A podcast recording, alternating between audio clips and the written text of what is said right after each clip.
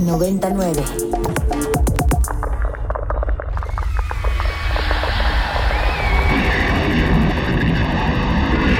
Radio Mórbido.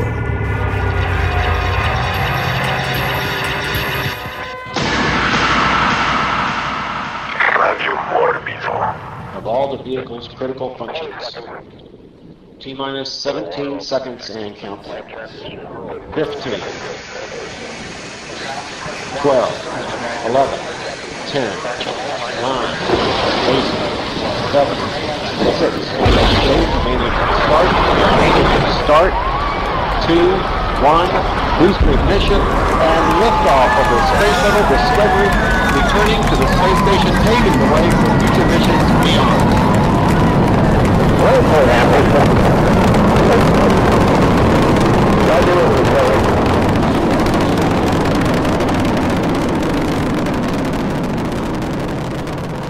Y muy buenas noches, muy buenas noches a todo mundo y bienvenidos a un programa más de Radio Radio Mórbido a través de Ibero 90.9, la estación de radio que es nuestra casa ya desde hace más de 10 años y a través de las ondas, de las ondas radiofónicas, eh, de las antenas y del FM es que usted nos puede escuchar o a través de la app de Ibero 90.9 o a través de la página de Ibero 90.9. Y si usted tiene el gusto de estarnos viendo en estos momentos es porque lo hace a través de Mórbido TV, nuestro canal de TV de paga en América Latina, o quizá a través del video podcast que tenemos en YouTube, en nuestra cuenta de YouTube, como Mórbido, Mórbido Video. Me da mucho gusto darle la bienvenida a toda la gente que nos escucha en vivo en estos momentos. El tema, el tema del programa de Radio Mórbido de esta noche serán las naves, las naves espaciales que ya veremos a lo largo del programa, que pueden ser tripuladas por seres humanos, digo, o por perros, o por gatos, o por conejos, o por insectos, o pueden ser no tripuladas. Ya veremos y hablaremos de las diferencias. Y me da mucho gusto saludar en esta noche a la tripulación de la nave del Morbido Aerospace Department, que es nuestro departamento de asuntos aeroespaciales, eh, que está patrocinando el programa, el programa del día de hoy. Y me da mucho gusto, eh, primero que nada, presentar a el sub subcomandante Enrico, Enrico Wood. Hola, hola, buenas noches a todos. Bienvenidos a la nave de Mórbido, la nave de Nodriza. Y aquí tenemos puro monstruo esta noche. Yeah, muy bien, pues ahí está, ahí está uno de los tripulantes, Enrico Wood, y al que tripula la crítica cinematográfica en México y se la panta- pasa acabando con los extraterrestres este, que están ahí a su alrededor. Eh, con ustedes, eh, nada más y nada menos que Eric, Eric Ortiz. Hola, pues muy estar aquí literal, ¿no? La nave de los monstruos. Seguramente hablaremos de esa película eventualmente. Pues muchas gracias por, por la invitación. Yeah. Y en esta noche tenemos un invitado especial a el comandante Juan José Díaz Infante del colectivo espacial mexicano, el papá de Ulises, eh, el satélite, primer satélite eh, que eh, existe eh, por, por fines y por motivos culturales, y también comandante del Mórbido Aerospace Department. Juan José Díaz Infante, comandante, buenas noches. Hola, buenas noches. Gracias por la invitación. Aquí transmitiendo desde la órbita 26 a 700 kilómetros sobre la Tierra. Yeah, pues muy bien. Ahí tienen ustedes a la tripulación de hoy y obviamente, como siempre, desde este, los comandos de esta nave, por ahí está Bren, Bren Moller este, piloteando y asegurándose que todo funcione. Y se supone que en algún momento nuestro oficial médico a bordo, el doctor Beltrán, se unirá. Ahorita está ahí en la nave nodriza La Raza, atendiendo a puro extraterrestre con toda una serie de complicaciones. Naves, naves espaciales. Eh, a ver, por definición, una nave espacial es un vehículo o máquina diseñada para volar en el espacio exterior. Las naves espaciales, un tipo de satélite artificial, se utilizan para una variedad de propósitos que incluyen comunicaciones, observación de la Tierra, meteorología, navegación, colonización espacial, exploración planetaria y transporte de humanos y carga. Todas las naves espaciales, excepto los vehículos de una etapa a órbita, no pueden ingresar al espacio por sí mismas y requieren un vehículo de lanzamiento, un cohete cohete portador. Esto, pues, las naves clásicas que conocemos, hay todo un, un, nuevo desarrollo, desarrollo tecnológico del cual iremos hablando y evidentemente también hablaremos, pues, de todas las naves en la ficción, en el cine, en la literatura y en la cultura pop este, y hasta en las taquerías de la Ciudad de México, este, que por ahí hay unas taquerías en forma de naves espaciales. Pero entonces arranquemos con una, una primera ronda y vamos con el subcomandante Enrico Wood. Pocas cosas creo que capturan tanto la imaginación como las naves espaciales. Eso es como de cajón, ¿no? Desde que eres niño, pero incluso hasta adulto. Y creo que es como una de las grandes ambiciones, ¿no? De la, de la raza humana viajar al, al, espacio, pero sin tanta bronca como lo tenemos hoy en día. Nuestras naves espaciales ahora son un poco complicadas todavía tecnológicamente, requieren de muchos preparativos, de, ¿no? de, mucho estudio, de mucha preparación. Y en cambio las naves espaciales de la ciencia ficción pues entran, salen como se les da la gana de la órbita, de la atmósfera, ¿no? Y viajan a distancias y a velocidades impresionantes, ¿no? Muy bien, eh, vamos con Eric, Eric Ortiz.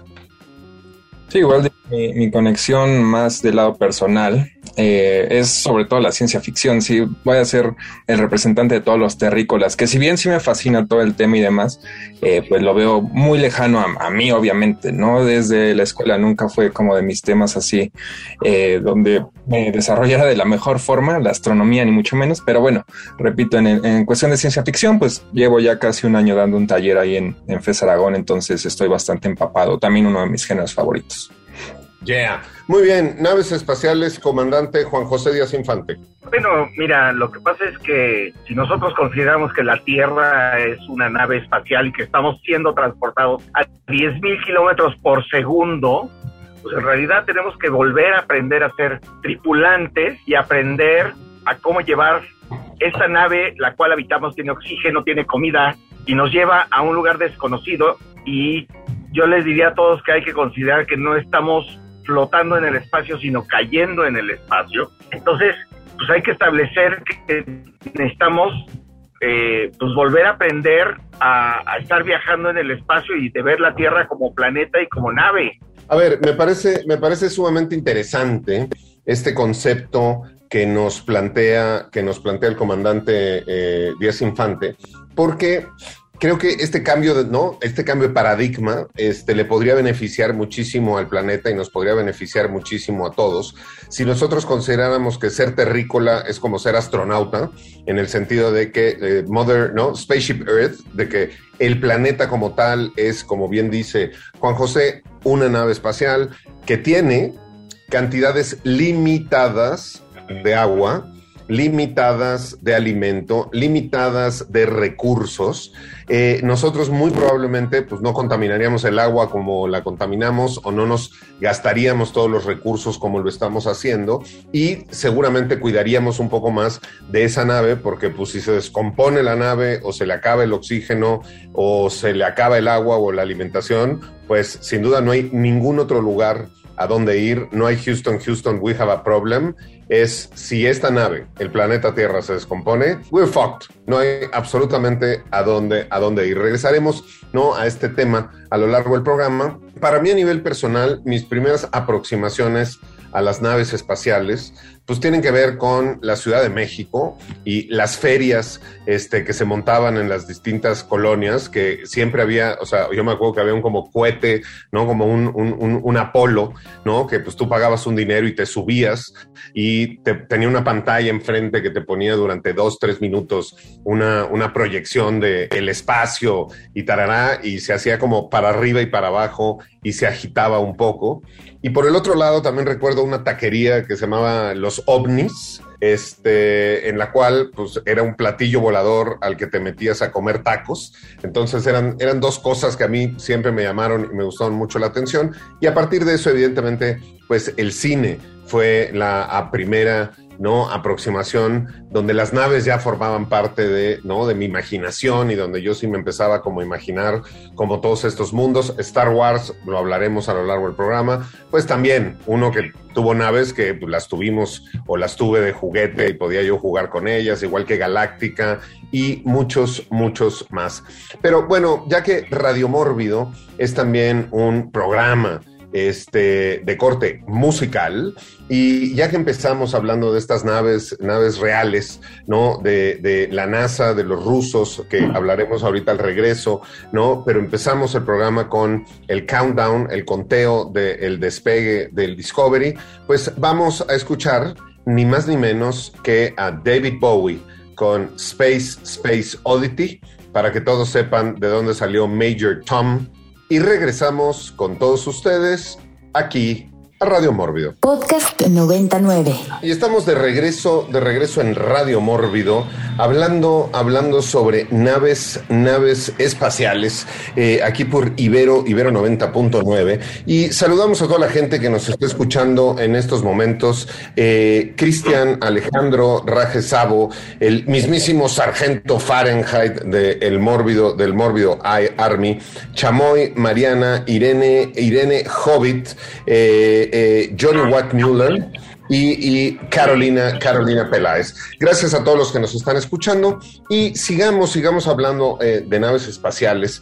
Creo que eh, podríamos, podríamos empezar eh, por algunas de nuestras naves, de nuestras naves favoritas, esperando a que haga, haga su acoplamiento este, el, comandante Díaz Infante, que todavía está en su cápsula. Ahora que haga su acoplamiento a la estación espacial, este, podemos entrar a hablar sobre las, las naves, las naves reales no, no las naves de ficción, pero vamos a hacer una primera ronda sobre nuestras naves este, favoritas en la ficción. Enrico Wood.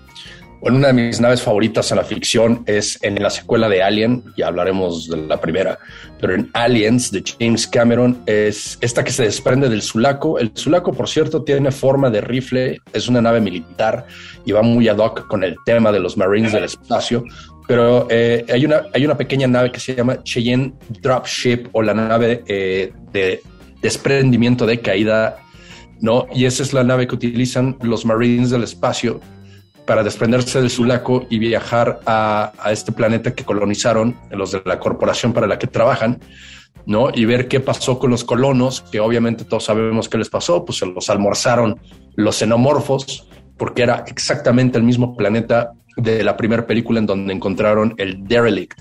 Y esa es otra de mis naves favoritas, el Derelict eh, de los ingenieros que está presente en, todas estas películas ¿no? de, Alien. Muy bien, Eric, Eric Ortiz. Yo soy muy básico, acá la traigo, de hecho, la que está en televisión, el halcón milenario, sin duda de Star Wars, ¿no? Eh, y, y, dentro de esa misma saga, las X-Wing son de mis favoritas. Por ejemplo, de que traían ahí a Artuditu de fuera, ¿no? Y disparaban y demás, y que también Luke en su momento eh, usaba un traje especial, ¿no? Naranja, recuerdo. Por ahí debo de, andar, debo de tener también los juguetes, pero bueno, eh, sí soy clásico en ese sentido, las, ese par de naves de, la trilogía original de Star Wars hasta la fecha. Yeah.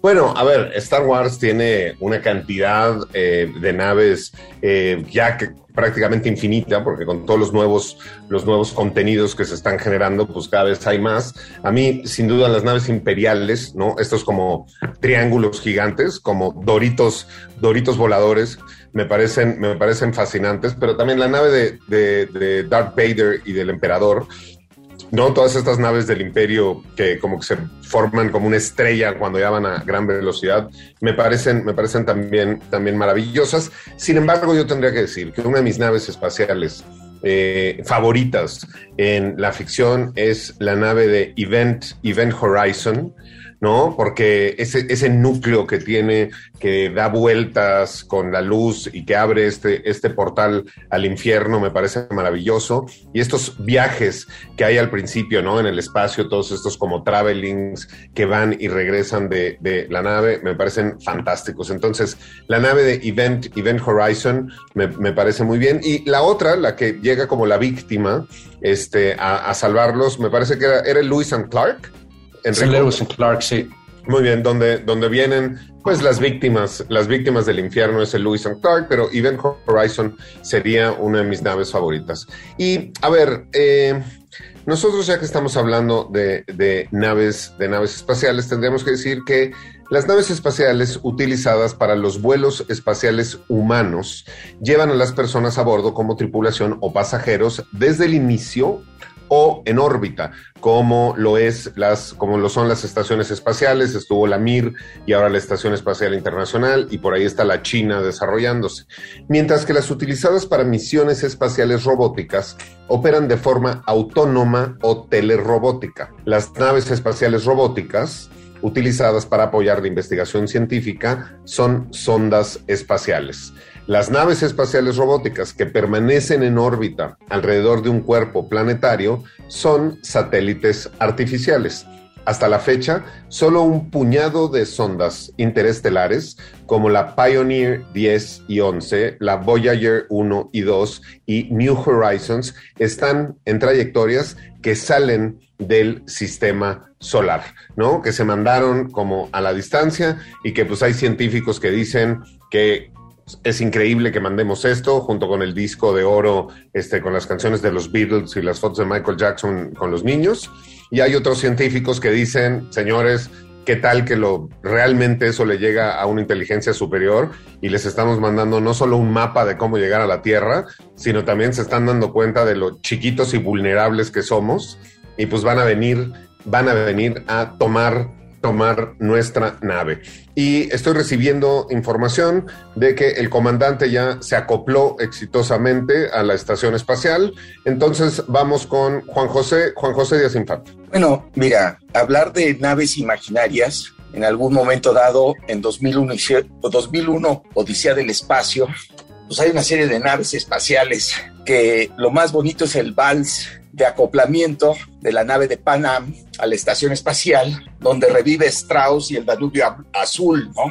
Entonces yo creo que el momento más memorable que uno puede tener de haber visto una gran pantalla es ese momento donde Kubrick inventa la música del espacio. Es decir, en Also Sprach Zarathustra, o así habló Zarathustra, pues ha sido el tema musical de todos de todos los lanzamientos de 1960 a 1970 y pues redescubre una manera de narrar el espacio que todavía lo tenemos en el psique los que somos baby boomers. Entonces yo, yo creo que es muy distinto el psique o el chip maldito de un baby boomer a una generación X que ya nació con Star Wars. Entonces a mí me parece muy bonito el ver las distintas naves espaciales que pueden tener distintas generaciones. Claro. ¿no? Porque yo creo que retomando los pasos de, naves espaciales, yo creo que la que tiene un mayor sentido de todo es la de Contact, que no tiene nombre esa nave espacial, pero que la ponen eh, en un gran giroscopio.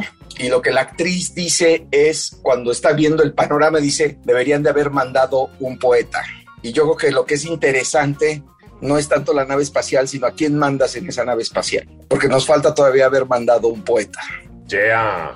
Muy bien, bueno, a ver, ahorita que dice, dice Juan José esto de eh, mandar un poeta, eh, yo sé que el comandante de Infante se fue a Rusia y se subió a un avión de entrenamiento de estos de gravedad cero y se llevó un dispositivo como una caja de acrílico transparente con palabras, con palabras adentro para no, corrígeme si me equivoco, pero no era para hacer como, era como para hacer poemas, poemas este, al azar en, en, la nave. O cuéntanos un poco de esta experiencia, Juan José. Mira, para mí, cuando Carl Sagan escribe en la novela Contact, debían de haber mandado un poeta. Se me queda tan clavado que mi primera misión en Gravedad Cero se la dedico a un poema, pero que es un gran poema a la gravedad y se llama Tu cuerpo, mi cuerpo, en la cual Newton todavía se queda atrás cuando piensa que los planetas atraen las cosas, así que la masa,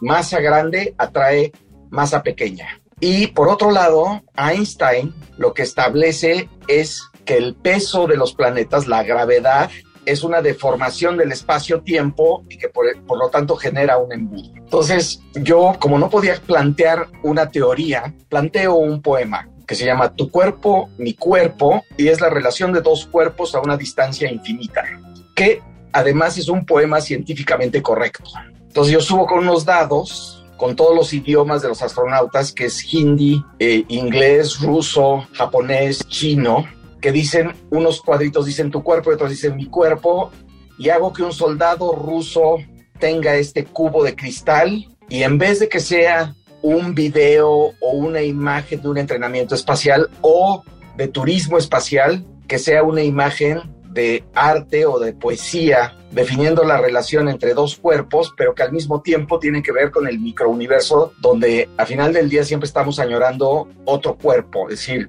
nosotros tenemos una relación a distancia infinita siempre con otra persona. Yeah.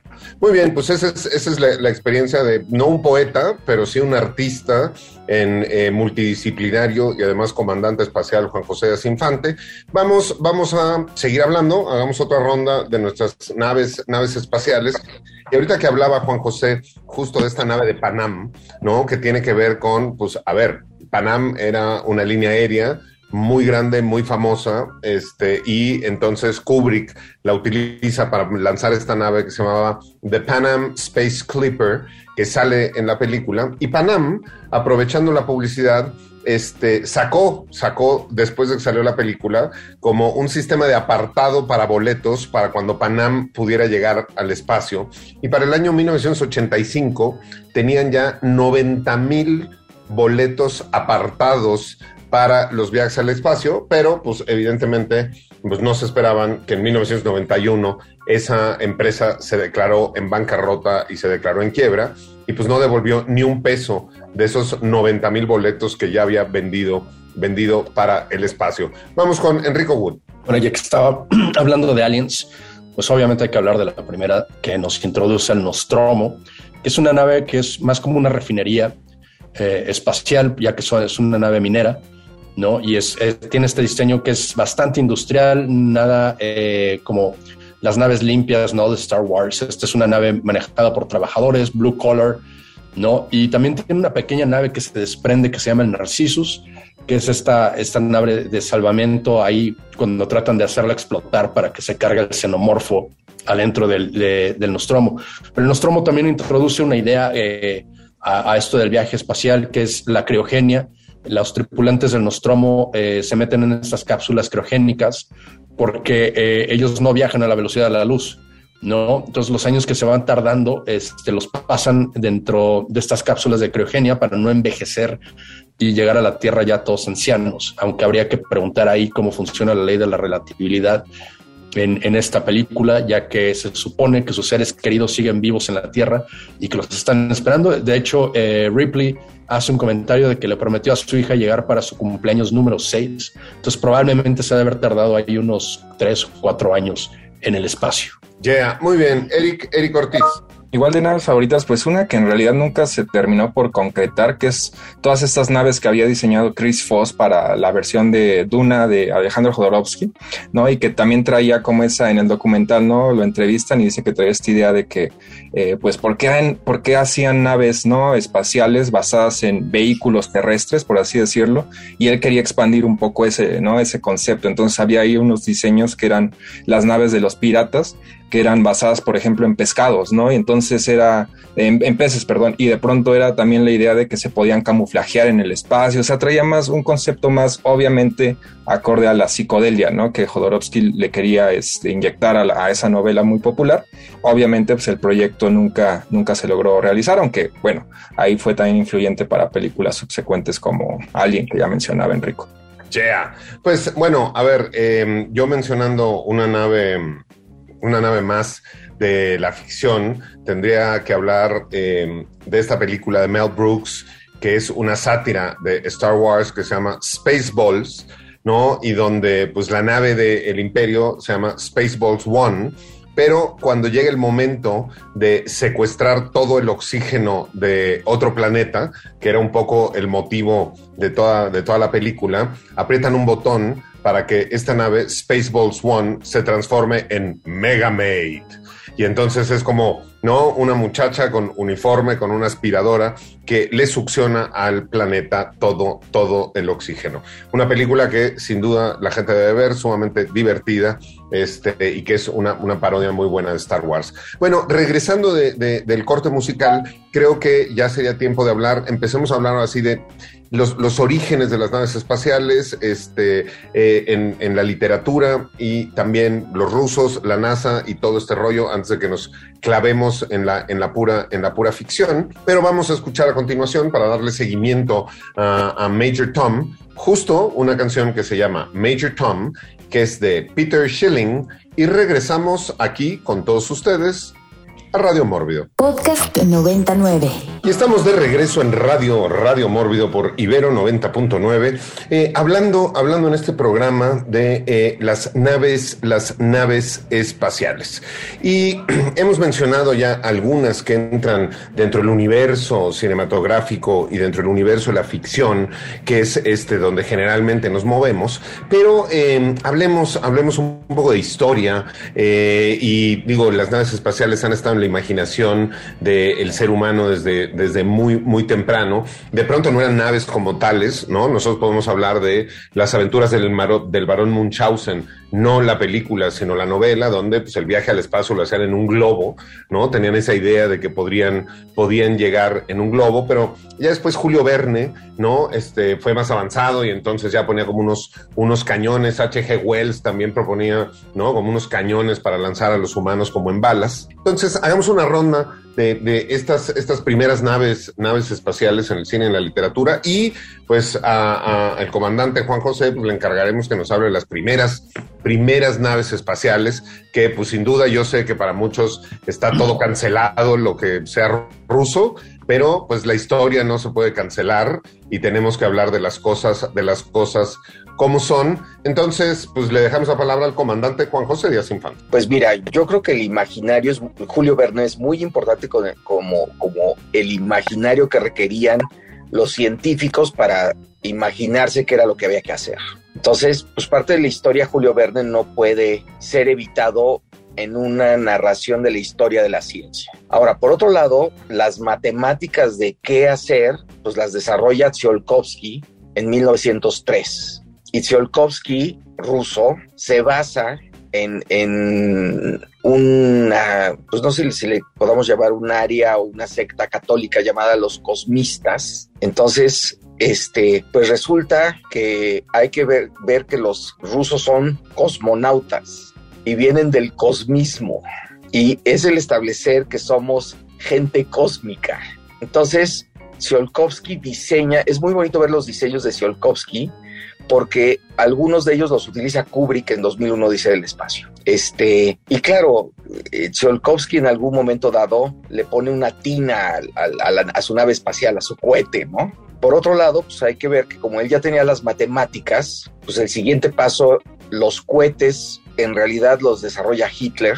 Hitler es el que estaba interesado en generar misiles transatlánticos que evidentemente tenían que salir al espacio para poder volver a caer. Entonces Von Braun es el, el, que genera la ingeniería de los cohetes. Von Braun después se lo llevan a Estados Unidos a hacer los cohetes eh, americanos y pues hay que darse cuenta que los rusos son los que empiezan a mandar por primera vez cosas al espacio y de tal manera que el Sputnik en 1957 pues es el primer lanzamiento para probar cohetes que eran misiles hacia los Estados Unidos, pero como no podían estar haciendo pruebas de ese tipo, un cuate que se llama Korolev pues los convence que hay que lanzar un satélite, ¿no? Entonces resulta que el Sputnik dura 28 días en órbita, eh, solamente transmitiendo VIP, y su VIP estaba basado en la aceleración y giraba a 400 kilómetros. Entonces era un radio, una pila y una antena. Este, y eso hizo que se generara la carrera espacial y eso hizo que se generara eh, el subir a Leica, que es del perrito, el primer perrito que se lanza al espacio para ver cómo se podía respirar y los efectos de, de poder sobrevivir en el espacio. E inmediatamente después, y les recomiendo la película de Yuri Gagarin, y está en Netflix creo, es, es, muy interesante que Yuri Gagarin no aterriza con su nave. Es decir, la primera nave espacial no aterriza. Él abandona la nave en paracaídas Y resulta que para tener un récord aeroespacial, una de las reglas es que el piloto debe de aterrizar con su nave. Entonces uno de los secretos mejor guardados era que Yuri Gagarin no había aterrizado con su nave. Y pues básicamente a él lo encuentran tres días después en un lugar de Siberia porque él no se sale a tiempo de la escotilla. Es decir, no pudo abrir la escotilla a tiempo y aterriza en su paracaídas en un lugar donde no estaba previsto y pues las gentes tenían que ir a encontrar a Yuri Gagarin a ver dónde había caído. Entonces creo que es muy interesante el, el ver la historia y, pues básicamente hoy en día que tenemos el internet, pues poder buscar estos nombres y estos episodios, este, que además la otra película que les recomiendo es Soyuz 7, también está en Netflix y es la historia de la nave de la estación espacial rusa y es como, cómo lo salvaron, ¿no? Entonces creo que hay cosas que suceden en el, en el, cine, pero que tienen que ver con la realidad del espacio. Es decir, que son, vamos a decir, relativamente documentales, ¿no? Entonces yo como que les recomendaría que hay que hacer como este ping pong de un poquito de ciencia ficción, un poquito de documentales, un poquito de historia, porque se vuelve muy divertido eh, eh, el ver la realidad, la imaginación eh, y cómo la ciencia ficción es muy importante para poder lanzar a la humanidad al futuro. Yeah.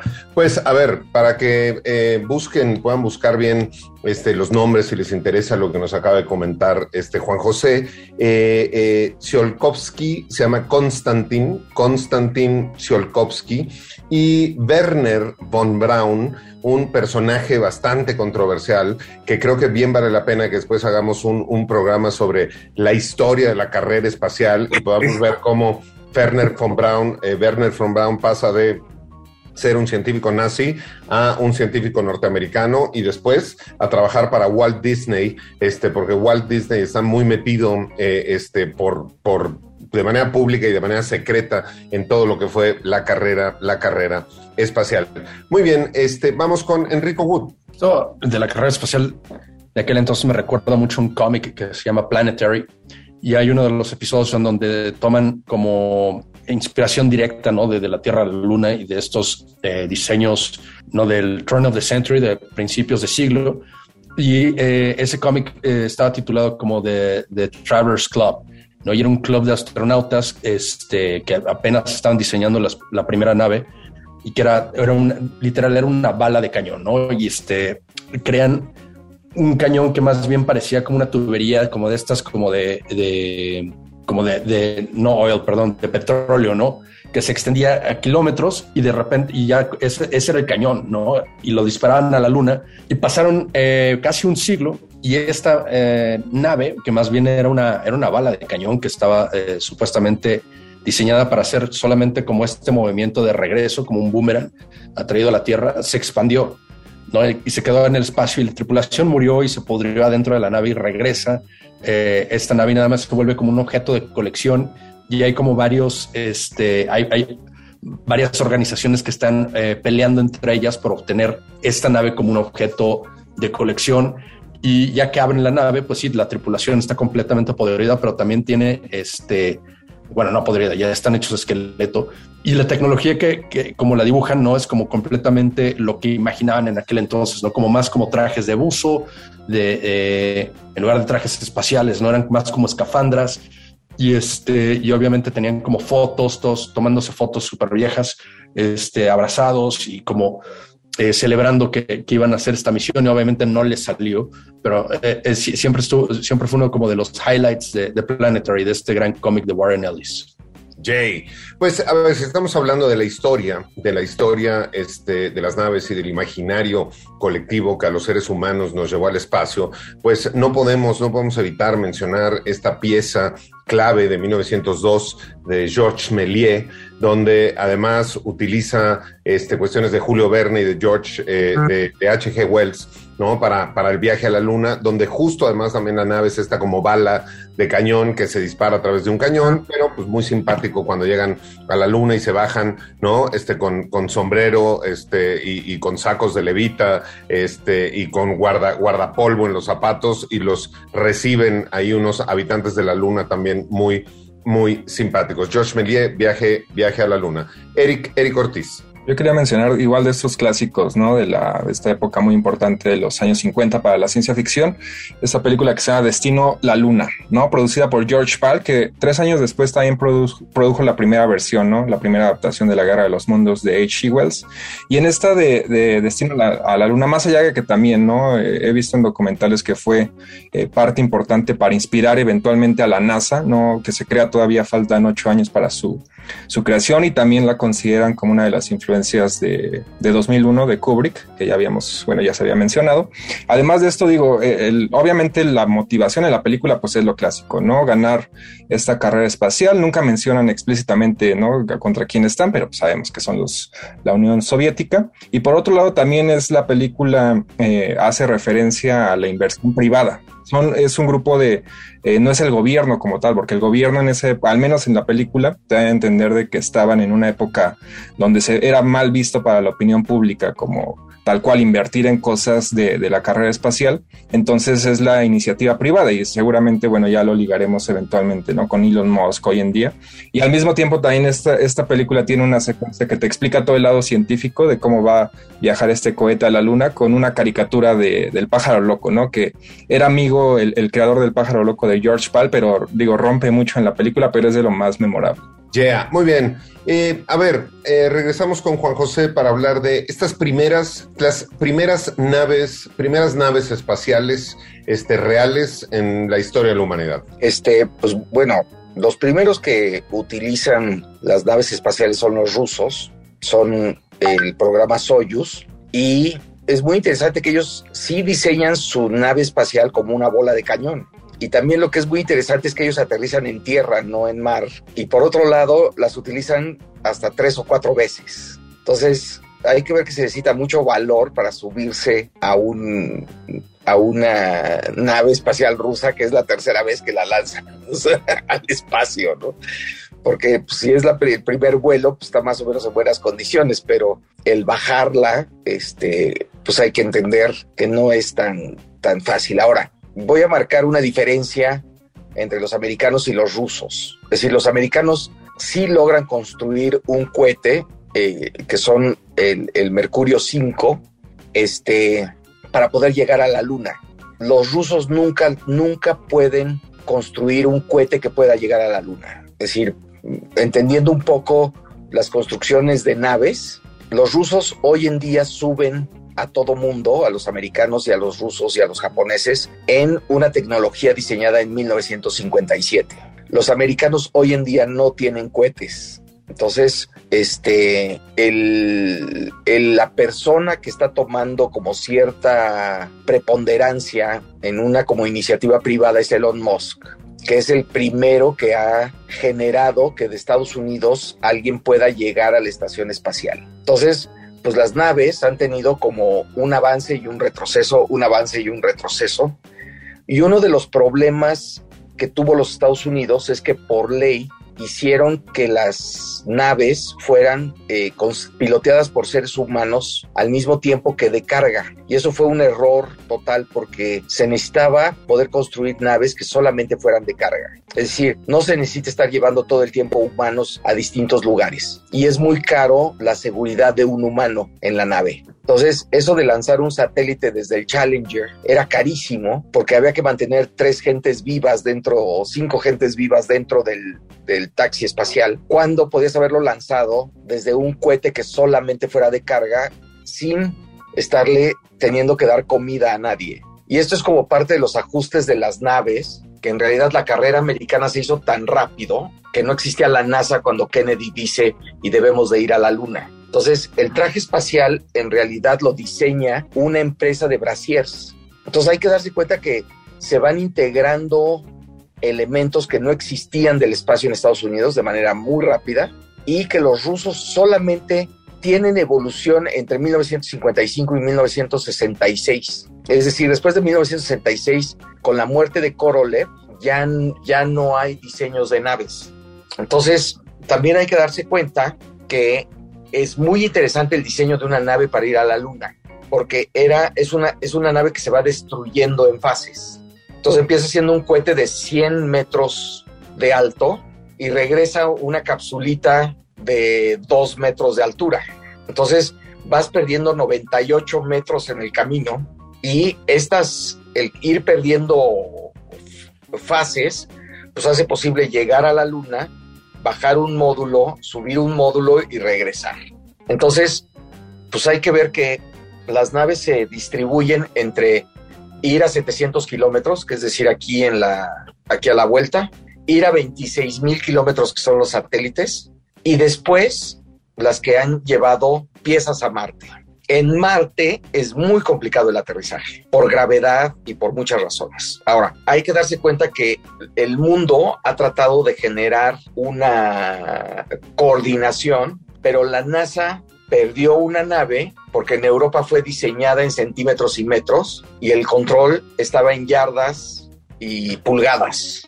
Entonces, todavía tenemos problemas de esa índole en, en, en, la construcción de naves. Pues sin duda, sin duda, a ver, vamos a seguir con prueba y error a través de, a través de mucho tiempo. Vamos, ya que estábamos hablando de los rusos, este, que son como los primeros, y ya que hablábamos de las primeras criaturas vivientes que salieron, salieron de este planeta, y sobre todo que mencionamos a, a Laika, esta, esta perrita que hoy los veganos estarían completamente en contra de que este, fuera al espacio. Vamos a nuestro siguiente, nuestro siguiente segmento musical, inmediatamente después al corte, al corte del medio programa, y regresamos con todos ustedes y vamos a escuchar ni más ni menos que a Mecano con la canción homenaje a esta perrita laica y regresamos con todos ustedes aquí a Radio Mórbido. Podcast 99. Y el martes, el segundo día, Dios creó a los monstruos. Radio Mórbido. Para más contenidos como este, descarga nuestra aplicación disponible para Android y iOS o visita ibero909.fm.